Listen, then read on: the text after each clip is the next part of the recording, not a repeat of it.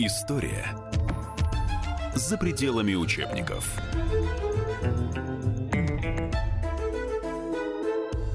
Добрый день, уважаемые радиослушатели. Это радио «Комсомольская правда», программа «История за пределами учебников». Хотя какая это история, если она даже до наших дней доходит? Это современность на самом деле, и я позже обосную, почему это современность еще и в наши дни. Но вот сейчас, в эти дни, во Франции, национальный праздник. Столетие со дня перемирия в Первой мировой войне, которые считают финишем Первой мировой войны.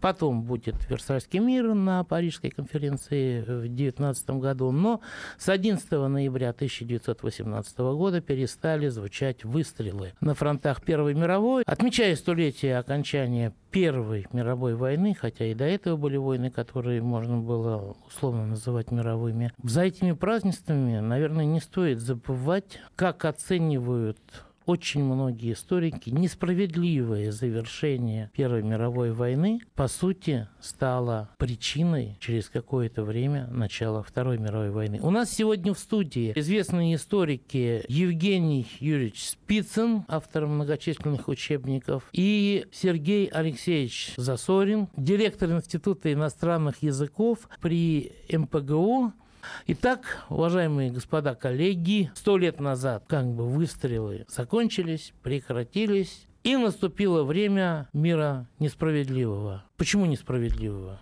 Кто как ну, считает? я, наверное, начну. Э, значит, вот событием 11 ноября 1918 года предшествовало знаменитое 100-дневное наступление э, стран Антанты против Германии. Это было как бы ответное наступление стран Антанты, которое было начато 8 августа 1918 года. И вот э, в течение этих 100 дней Германия была фактически поставлена на грань военной катастрофы. Причем, что любопытно, а, на самом последнем этапе этой войны принимали участие не только вооруженные силы Великобритании и Франции, но и огромный экспедиционный корпус США. Некоторые историки называют численность этого корпуса а, в миллион 200 тысяч штыков и сабель. И особую роль вот в этом 100-дневном наступлении сыграли, кстати, канадцы. Отдельный канадский корпус, который также принимал участие в этих событиях. И 11 ноября 1918 года э, действительно в Кампьене, в штабном вагоне, маршал Фош принял капитуляцию германских вооруженных сил. Вот эта дата считается э, началом Э, значит, окончания Первой мировой войны. А затем действительно будет э, еще э, в конце 1918 года создан в Париже Международный конгресс, который будет рассматривать условия мира с Германией и ее военными сателлитами.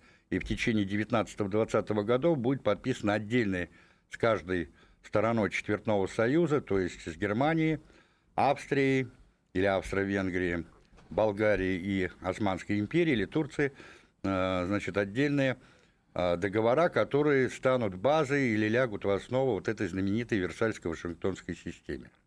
Ну, мне хотелось бы добавить к этому то, что, э, ну, можно представить себе, все факты это доказывают, что исход Первой мировой войны, он был предрешен. По крайней мере, ну, где-то с лета 1917 года уже было понятно, чья берет. Я хочу еще один очень интересный вопрос. Он сегодня в свете сегодняшней геополитики достаточно э, рельефно и своеобразно выглядит. Вступление Соединенных Штатов в эту mm-hmm. войну. Апрель 1917 года. Вообще, давайте вспомним, что формальный повод для этого решения правительства Соединенных Штатов была, как ни странно, наша с вами февральская революция. Потому что американцы обосновали, что вот теперь, после смены политического режима в России, ничто не останавливает правительство США от э, Союза, Сою, Союза да, в России да? восторжала демократия. Сегодня во всех странах Антанты есть э, демократические режимы, вот пора американцам вступать. А Хотя, там Кайзер.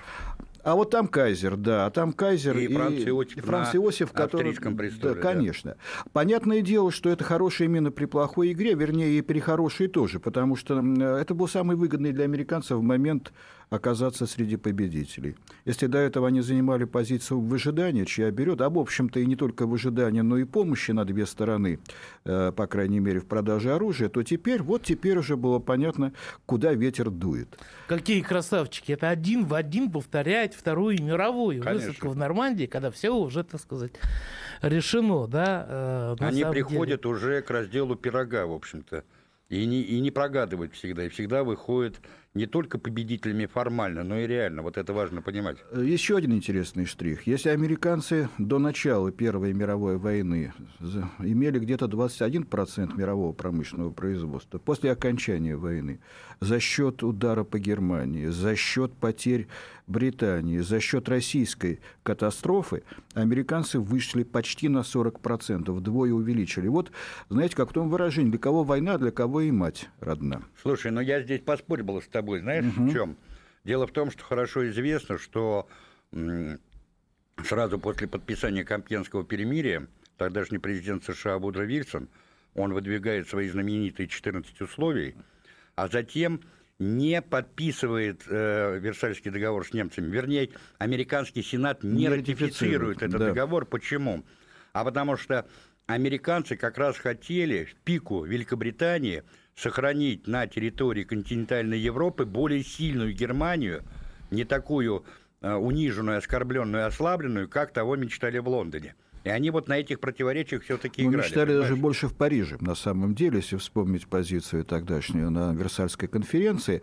Нет, играть-то они играли, но все равно они оставались в выигрыше. При Нет, ну всем новом геополитическом и экономическом раскладе американцы от такого исхода войны выиграли максимально. Ну да, Вашингтону нужна была в Европе такая система сдержек и противовесов, да, да. которая бы раздирала вот эти страны, да, не укрепляла их, а вот именно что раздирала, ослабляла, и они могли бы, что называется, ну, то, собственно говоря. Но при этом ты обрати внимание, когда они вообще обсуждали договор с немцами, который будет подписан 28 июня 2019 года, а он станет первым кирпичиком вот во всей этой системе э, международных отношений, там же как? В самой конференции принимали участие 27 стран, а, но понятно, что сначала там первую скрипку играл так называемый Совет Десяти. Это пять стран-победительниц. Это Франция, Великобритания, США, Италия, Япония.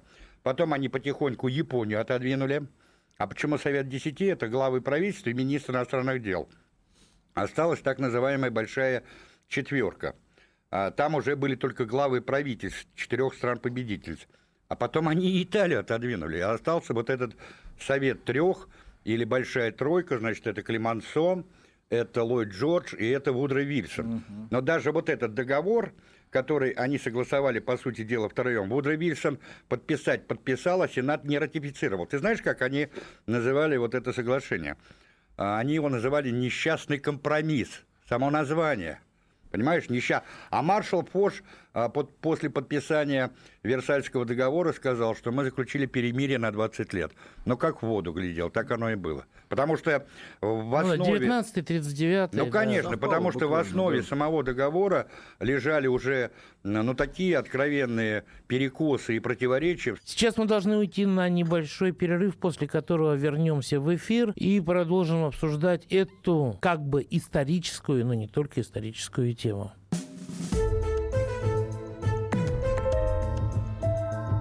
История за пределами учебников. Каждый вторник с 10 утра по московскому времени в программе «Главное вовремя» садово-огородные советы в прямом эфире – про все, что э, зеленое, скажем так. Хочу, чтобы радиослушатели задавали свои вопросы. Большой эксперт. Самая удачная находка для всех работников мотыги и лопаты. Тетя Таня Кудряшова. И дети меня зовут мать всего зеленого. Вот такая петрушка на радио «Комсомольская правда». Слушайте и звоните по вторникам с 10 утра по московскому времени.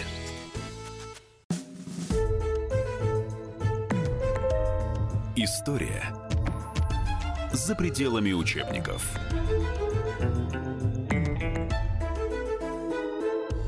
А в эфире снова программа «История за пределами учебников». В студии Александр Гришин и э, мои сегодняшние собеседники, историки Евгений Спицын и Сергей Засорин. Мы говорим об окончании Первой мировой войны, о том, что последовало после нее, и как это все связано с нашим сегодняшним житием. Я хочу сразу сказать, что иллюзии по поводу того, что если бы военная победа России все-таки состоялась, политические задачи были бы решены, мне кажется, они состоятельны. Почему? Вот давайте вернемся все-таки к исходным интересам. Как известно, Россия в случае победы в составе Антанты должна была получить контроль за, за проливами Босфора Дарданеллы, как известное выражение, превратим Черное море в домашнее море России. Турция добита, а вот дальше интересный вопрос. Вот если, давайте порассуждаем, если бы война закончилась э, так, как мы хотели ее закончить, неужели англичане и французы наши еще союзники, бывшие, при, разрешили бы России монопольно использовать Сейчас Черное есть море. группа людей, которые усиленно муссируют эту тему, что, дескать, вот надо было еще немножко потерпеть, тогда бы, а, война закончилась бы раньше Первой мировой, и Россия получила бы проливы, и вообще да. была бы вся в сбылась, сбылась бы вековая мечта, сказать, э, России, российского государства и наших славных военачальников. А если бы даже мы довоевали до победы, я уверен, что политически это было недостижимо. По большому счету, в этой войне не в военном смысле. В военном смысле, конечно, немцы были главным нашим противником. В геополитическом смысле главным нашим оппонентом была Австро-Венгрия.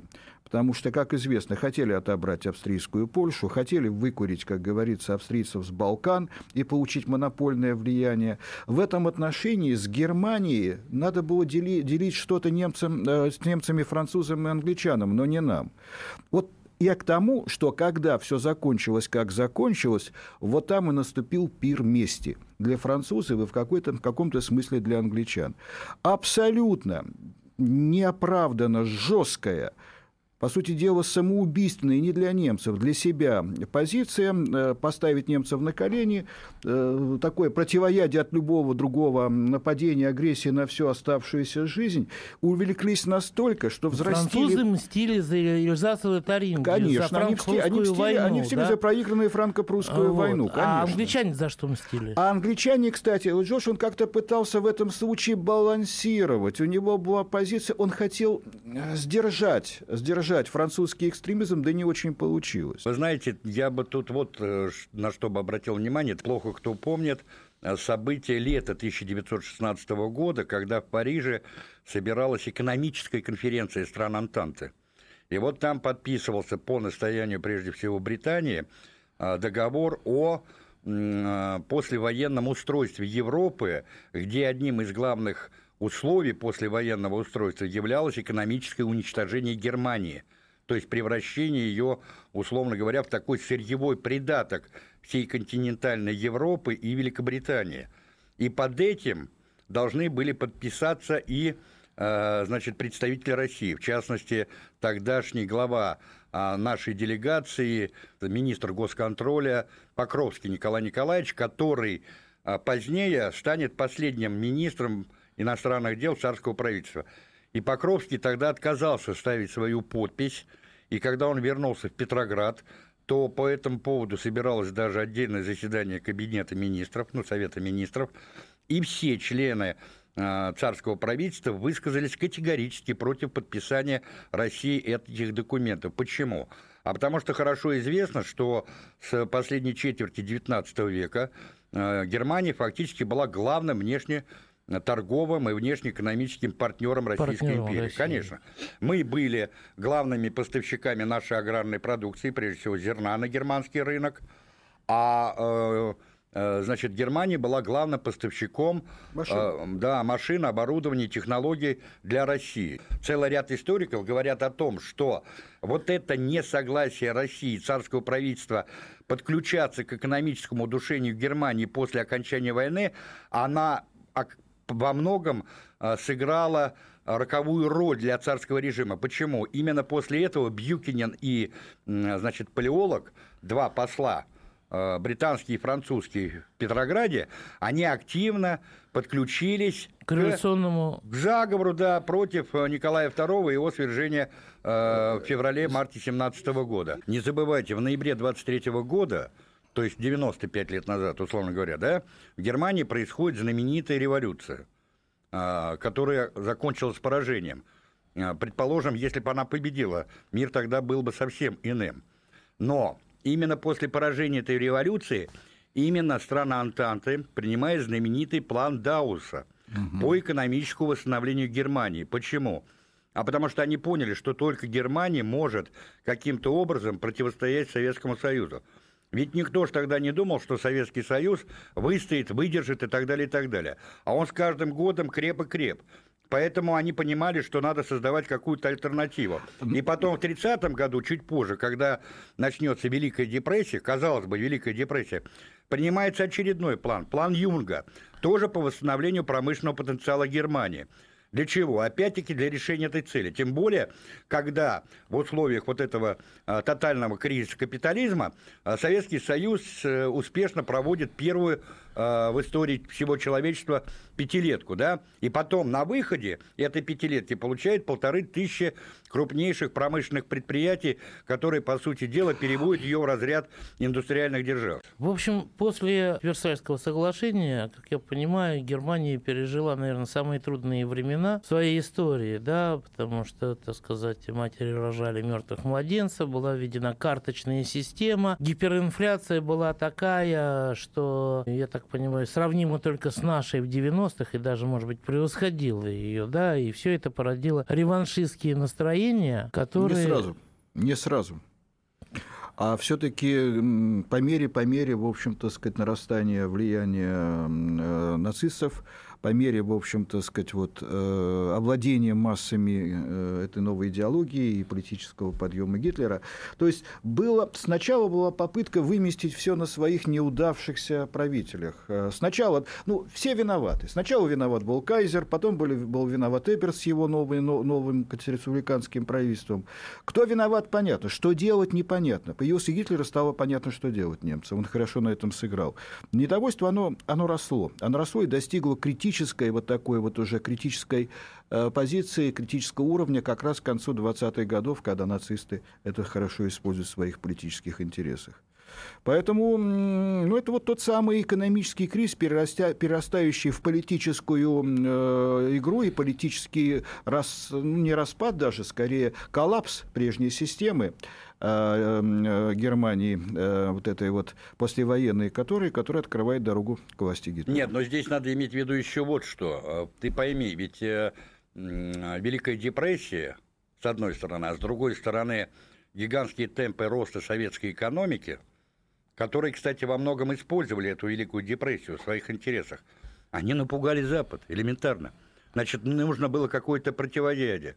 И вот этим противоядием мог стать только нацистский режим в Германии. Ведь не случайно тот же Шахт, ну, фактически человек, который определял э, весь э, политико-экономический курс Веймарской Германии, он начинает активно объезжать не только германских банкиров и промышленников, но и совершать зарубежные выезжи, встречаться с тем же Монтегю Норманом, главой Банка Англии, встречаться с тем же Прескоттом Бушем, с тем же Кеннеди, с тем же Рокфеллером, Фордом и так далее. И он там зондирует эту почву относительно прихода к власти Гитлера. Более того, я напомню, что в 1932 году, э, в конце 1932 года, буквально накануне назначения Гитлера э, канцлером, значит, на вилле Курта Шредера, это глава германских банкиров, в присутствии Папина, то есть предшественника Гитлера на посту премьер-министра, э, происходит смотрины Гитлера. И на этих смотринах присутствует, внимание, два брата Дариса. Один из них будет потом одним из руководителей ЦРУ, а второй, старший брат, он будет во времена Дуайта Эйзенхауэра госсекретарем Соединенных Штатов Америки то есть вторым человеком в администрации президента США. У нас снова небольшой перерыв на новости, после которого мы вернемся в эфир.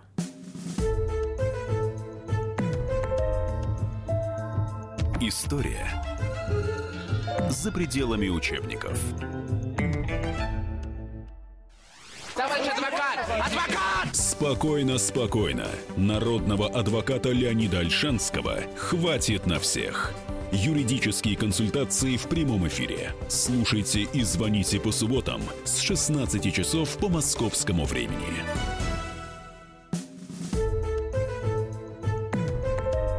История за пределами учебников.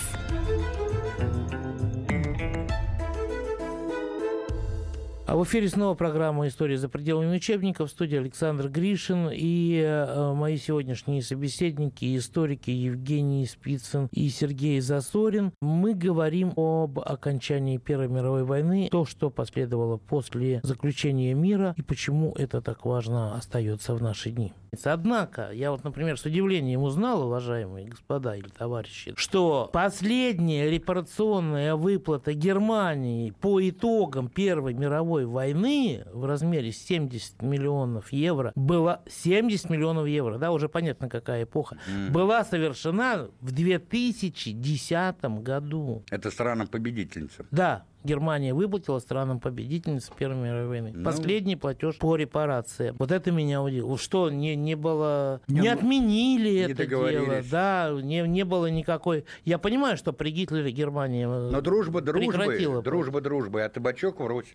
Они всегда там э, умели считать денежки. Так что, а мы, кстати, по ленд-лизу последние выплаты, знаете, когда совершили? В 2006 году. Хотя было несколько соглашений, которые было подписано и при Сталине, потом при Брежневе подписывали новое соглашение, наконец, при Горбачеве. И вот это вот Горбачевское соглашение, оно потом приостанавливалось тоже в исполнении. Но вот последние выплаты по Ленд-Лизу мы осуществили в 2006 году. Не причем, разве нет? Да, причем это все осуществляется, знаете, так, никто об этом толком-то и не знает, и слыхом не слыхивает, понимаете? Потому что если, как в свое время э, Ленин призвал значит, обнародовать все тайные договора и соглашения царского правительства со всеми странами и режимами.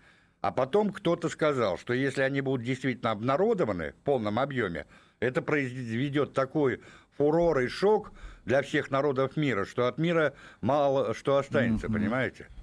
Мы до сих пор не знаем во время вот этих вот личных э, встреч, э, бесед и визитов, о чем на самом деле разговаривают и о чем договариваются лидеры правительств и государств стран мира. Даже вот сейчас. Ну, кстати, вернувшись к нашему сюжету, это понятно, что в это время Николай II и Вильгельм II там по-родственному называли себя дорогой Ники, дорогой Вилли. За глаза один другого называл прусским гусаком, а тот русским мальчишкой-выскочкой. О чем они говорили, кроме семейных отношений, одному богу известно, как говорится.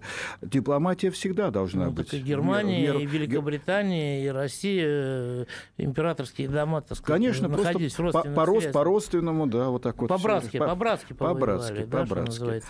Нет, ну вот смотрите, вот то, что не отменили те же самые репарации, вот я рассматриваю на то, что характер не, ну здесь я прошу отношений прощения. не изменился. Здесь, здесь немножко о другом деле. речь, потому что Гитлер аннулировал репарации, как только пришел к власти. Это, я так понимаю, что это уже сегодня скорее политическое решение современной Германии, как некое, там, скажем, покаяние э, уже, сказать, за развязывание Первой и Второй мировой войны, по, по, такой жест по отношению к современным союзникам. Это, это такая демонстративная мера символическая. О, вы что... знаете, я вот тут с вами как бы не, не, не совсем согласен, потому что какая бы ни была там символическая, не символическая мера, репарации, да, выплата прекращалась на время, пока Гитлер был у власти, потом возобновились. Тем же самым полякам, которые сейчас претендуют, говорят, мы пересмотрим вопрос репарации, немцы говорят, а вот вам хрен. Вот. Можете Нет, пересматривать тоже... у себя все, что хотите. Я и в этом вижу то, что характер характер государства, победителей в Первой мировой войны, за эти прошедшие сто лет, он тоже... не подвергся никаким изменениям. Да, да, я тоже думаю, что это все-таки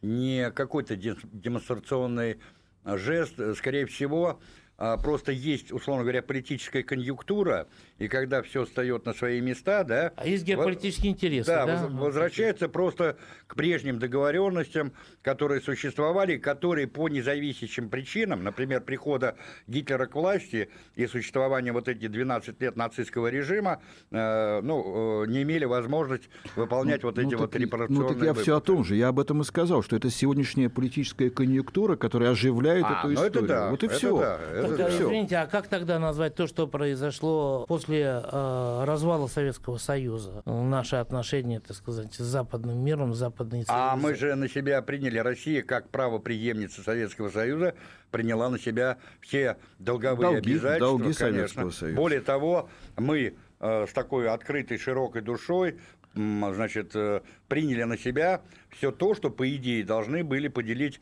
поровну, там, в каком-то процентном соотношении со всеми остальными республиками. Это, кстати, очень, очень актуальный сюжет, когда сегодня некоторые наши бывшие соотечественники в Прибалтике или, там, не знаю, там, за Кавказе ставят вопросы. На давайте, Украине. Да, давай, давайте мы, мы получим репарации как раз за советскую, за, за советскую оккупацию. Угу. Вот хорошо было бы напомнить, а может быть, сначала долги Советского Союза поделим по-братски между собой. Это у нас только Борис Николаевич Ельцин тогда был широкой душой, сказал, Россия сильная, могучая страна, мы справимся с Нет, этой и пусть оплатят все, что у них там было сделано в это время. Ну да, да и заодно, заодно все плоды индустриализации, да, приведенные там. И при этом я хочу сказать, если уж подходить вот так вот с карандашом в руках ко всему этому, давайте посмотрим, например, на этносостав высшего руководящего звена Советского Союза, вооруженных сил Советского Союза и так далее. Если мы увидим, что там, например, в составе Политбюро ЦК, секретариата ЦК, э, значит, руководства Министерства обороны, половину, если не больше, составляли выходцы с территории Украинской ССР или этнические украинцы, да, или малороссы, то тогда кто кому претензии предъявляет? Давайте вспоминать, откуда был выходцем Леонид Ильич Брежнев, Андрей Павлович Кириленко, Владимир Васильевич Щербицкий, Э, Николай Александрович Тихонов и многие другие. Это уже уроженцы Екатеринославской, Харьковской, Полтавской, значит, Одесской, Киевской и таких остальных губерний, областей там, и регионов. Вот о чем речь идет. Поэтому все это, конечно, вот эти все, вот мы немножко отошли от разговора, все вот эти сказки. Мы не поводу... отошли, мы да. не отошли. Вы, вы понимаете, это разговор о том, что была холодная война, ну да. она закончилась, и страны-победительницы, объявившие себя победительницами, они э, по Слушай, сути стали относиться к России точно так же, как страны-победительницы относились к Германии сто лет, а, назад. лет назад. Вы не считаете, что это вот такое происходит? Да, аналогии есть, на мой взгляд, прямые. Есть, Сергей. есть, есть. И иногда возникает вопрос, вообще говоря, а, если мы перешли от Первой ко Второй мировой войне, а кто победил в этой Второй мировой войне и что эта победа дала? И что осталось и что, от Потсдамской, Ялтинской и что осталось этой системы, которая, прямо скажем, коллективными усилиями сооружалась э, тогда, а потом в 1975 году в Хельсинки подтверждалось. И что в итоге? Э, ну, я сказал бы так, что вот если сравнивать две системы, Версальская Вашингтонская система, она сама себя подорвала, она была внутри самоубийственна она должна была привести к этому взрыву, который произошел через два десятилетия. А Ялтинская, Ялтинская Потсдамская система, Хельсинское ее подтверждение, казалось бы, если говорить о естественном развитии всех стран, которые входили, была, в общем-то, долговечна, да, была прочна. Я согласен. Если бы не начали пытаться через идеологическую, экономическую и потом политическую интервенцию подорвать, разодрать, разрушить, первую очередь в отношении Советского Союза. А потом распад Югославии, а потом мирный развод Чехословакии, многое, того, э, многое из того, что потом мирно-то мирно привело к многочисленным кровавым конфликтам на, на, на, всей, на всей европейской территории. Слушай, я бы даже здесь добавил, послушай, ты абсолютно прав в чем? то, казалось бы, действительно, ведь э, изначально Ялтинско-Потсдамская система, в отличие от Версальско-Вашингтонской, она ведь базировалась исключительно на устных договоренностях – причем при всей конфронтации эти устные договоренности соблюдались. То есть был какой-то баланс сил. Затем действительно мы подкрепили э, вот этим заключительным Хельсинским актом 1975 года вот эти устные договоренности уже некой правовой системой. И в рамках этой правовой системы создается ОБСЕ, или тогда еще СБСЕ, Совещание по безопасности и сотрудничеству в Европе. Но мы когда готовили вот этот Хельсинский заключительный акт, работало же несколько групп, и одним из э, важных элементов э, этих групп был как раз так называемый гуманитарный пакет, связанный с правами человека. И ведь третья многие... корзина, так Третья называемая. корзина, да. И ведь многие историки, политологи, геополитики, они говорили о том, что вот с помощью этой третьей корзины, так называемой гуманитарной корзины или защиты прав человека, и начнется изнутри разрушение самой вот этой э, Ялтинско-Потсдамской системы. То есть вот как крот или как, там, я не знаю, кто-то подкапывает, подрезает, подкусает, как бобер там перегрыз, перегрызает. Вот э, ведь в рамках же... Ну, бобер он ствол, а крот он корни. Ну да, да. То есть вот смотрите, ведь в рамках вот этой СБСЕ или ОБСЕ потом, который в 90-м году будет называться, проходили же постоянные международные конференции, в том же Мадриде, в той же Праге и так далее, и так далее, где обсуждались вопросы, связанные вот с этой третьей корзиной. И вот потихоньку, полигоньку происходило то, что происходило. То есть обрушивалась сама вот эта вот конструкция Ялтинско-Потсдамских соглашений. И здесь бы я еще, Сергей Алексеевич, добавила, что вот к этой подрывной, по сути дела, работе добавилось и предательство советской политической элиты. То есть эта советская политическая элита настолько прогнила, она настолько потеряла нюх, она настолько уже э, обуржуазилась, отказалась от реализации или от э, новой э, нового, так сказать, варианта советского проекта, она э, под вот эти вот разговоры о еврокоммунизме, о конвергенции. Она расслабилась, она поверила э, в басни и байки своих европейских и заокеанских партнеров. И помните, как Горбачев тогда ездил, по-моему, э, на Давсе, вот, э, значит, подписание этого договора в 90-м году в Париж, и говорил о том, что мы строим единый европейский дом с едиными коммуникациями и так далее. У нас только будут подъезды разные. Вот они его подобными, ну, условно говоря, заманухами, по сути дела, и подвели к тому, что он потом э, значит, Бушу сдал всю Восточную Европу, а вместе с крахом Восточной Европы, то есть соцлагеря, который был своеобразной, ну, буферной зоной между двумя мирами, Потом пришел черед и Советскому Союзу. А здесь э, уже к этому времени разнуждали все эти силы сепаратизма, антисоветчины, антикоммунизма и все. И он уже просто, он, я думаю, что э, он настолько сам растерялся, он и его ближайшее окружение, что он уже принимать даже какие-то жесткие меры не мог, потому что тут же бы рухнул весь его имидж реформатора, демократа и так далее. У нас снова небольшой перерыв на новости, после которого мы вернемся в эфир.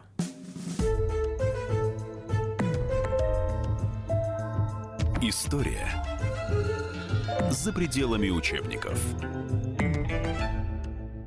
The time for empty talk is over. We will make America great again. Это все мы слышали. А что на самом деле происходит в США? Реальные новости, курьезы и события, которые нигде, кроме Штатов, случиться не могут. Как они там за океаном вообще живут? Разбираемся в программе «Не валяй дурака Америка» с Марией Берг и Александром Малькевичем. Слушайте и звоните по понедельникам с 12 часов по московскому времени. История за пределами учебников.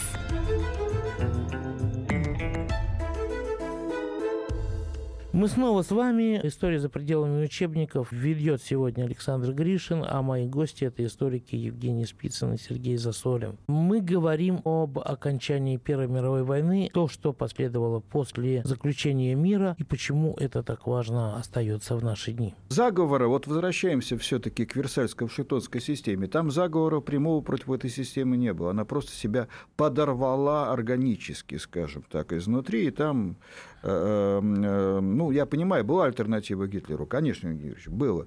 Но когда э, он оказался безальтернативным властителем немецких дум и пользователем немецких, немецких кошельков, немецкого крупного капитала, там уже было поздно что-то сделать. А раз так, она себя, она себя собственно, привела к гибели изнутри органически.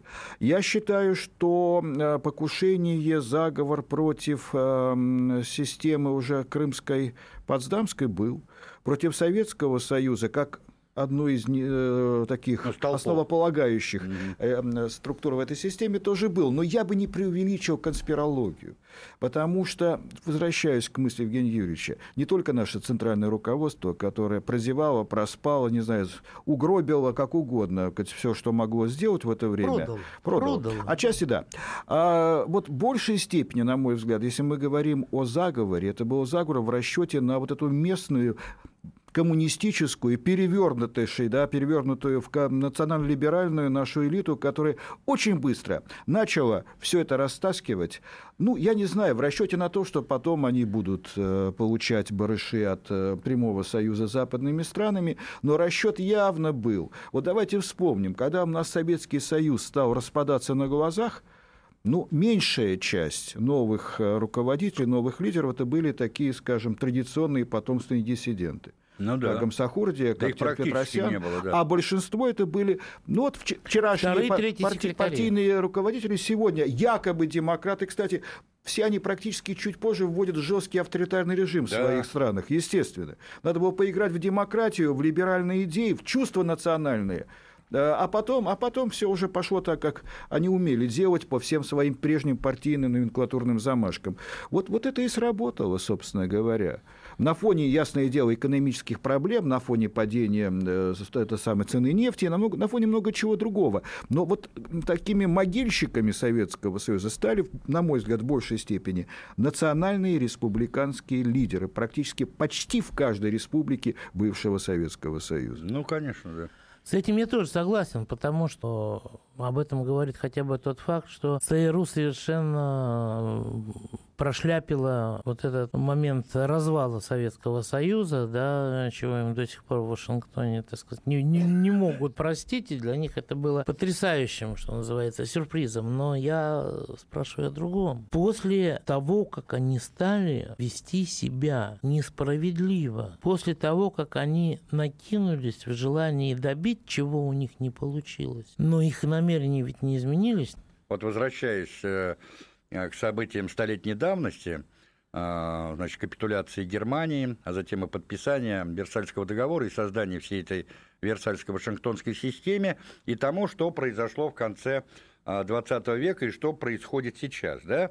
Казалось бы, вот есть исторический опыт поражения Германии, ее военных союзников, навязывания ей своих условий, причем жестких условий, которые на фоне острого экономического кризиса, на фоне реваншистских настроений и так далее, и так далее, порождает такое чудовище, как фашизм, которое затем э, выливается вот в мировую, во Вторую мировую войну, в десятки миллионов жертв, в разрушенные города, страны и так далее, и так далее. Казалось бы, учитесь да, на ошибках, не допускайте подобного развития ситуации. Что происходит после крушения Советского Союза? Абсолютно такая же безмозглая политика Запада – которая направлена на унижение национального достоинства бывших советских граждан, прежде всего, конечно, русского народа, который является как бы государствообразующим и цементирующим ядром не только России, но и всего постсоветского пространства. Тотальный грабеж, абсолютнейший, поддержка э, всех вот этих вот компрадорских элит и политических, и экономических, вывоз капитала и так далее, и так далее – и только вот где-то 10 лет назад, когда э, тот же Путин, выступая в Мюнхене, попытался немножко, так слегка, покритиковать наших зарубежных партнеров, по-моему, он не очень собирался с ними ссориться в тот момент. Но даже вот ну, такая... получилось-то... Но даже вот такая в тот момент, вроде бы такая немножко с критическим уклоном речь Путина, который пожурил американцам, что они хотят подменить своим внутренним законодательством нормы международного права. Посмотрите, какую она вызвала ответную реакцию. Ведь сразу же тогда приходит к власти этот э, Обама, э, сразу же у них не складываются отношения, и вот от конфликта вот этих двух лидеров, а я напомню, что президентом все-таки тогда был уже не Путин в восьмом году, а им стал э, Дмитрий, да, Дмитрий Медведев, да, казалось бы, выстраивая отношения с новым главой государства. Но ничего же не получилось. Та же ситуация в Грузии, война августовская, 8.08.08, да, вот. Ну и так далее, и так далее. И по нарастающей. Потом события на Украине, события в Сирии. И вот вам, пожалуйста. И мы докатились, что называется, до сегодняшнего настолько резкого обострения, когда э, никаких, казалось бы, вот очевидных путей нормализации этих отношений нет. Потому что санкции за санкциями, угрозы за угрозами. Опять сейчас вот угроза выхода из РСМД и э, возникновение нового витка гонки вооружений. Это вот все э, сполохи того, что происходило сто лет назад. Помните, я говорил в начале нашей беседы, как называли соглашение вот этой большой тройки, то есть Франции, Великобритании и США. Значит, нечаянный компромисс.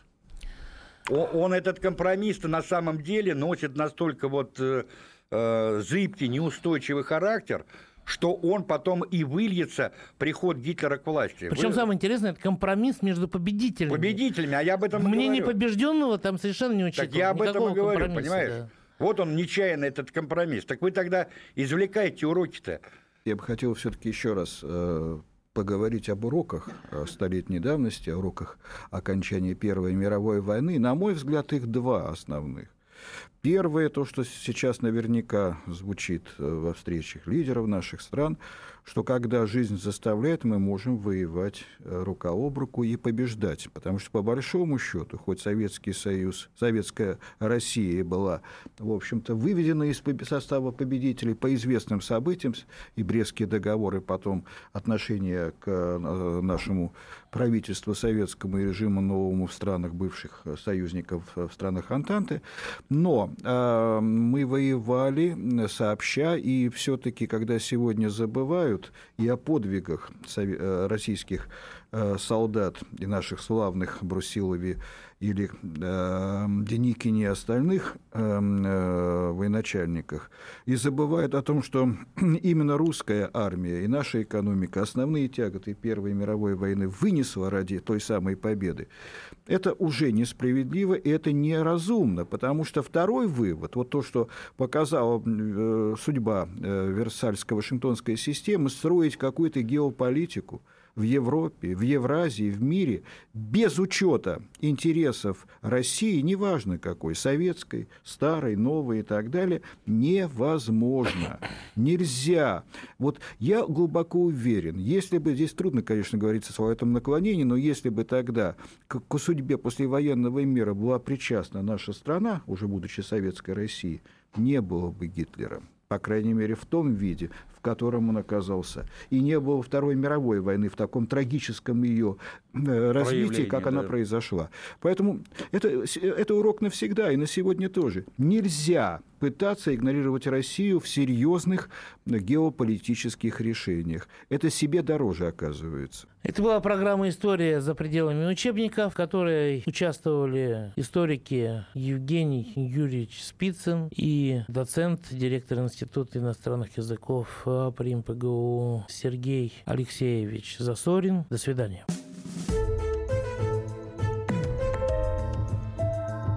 История за пределами учебников. Гав! Гав-гав! Чего? Чего тебе? Тише! Я придумал секретный язык. А зачем секретный язык? Чтобы мы могли разговаривать, а нас никто не понимал. Учитесь понимать своих питомцев.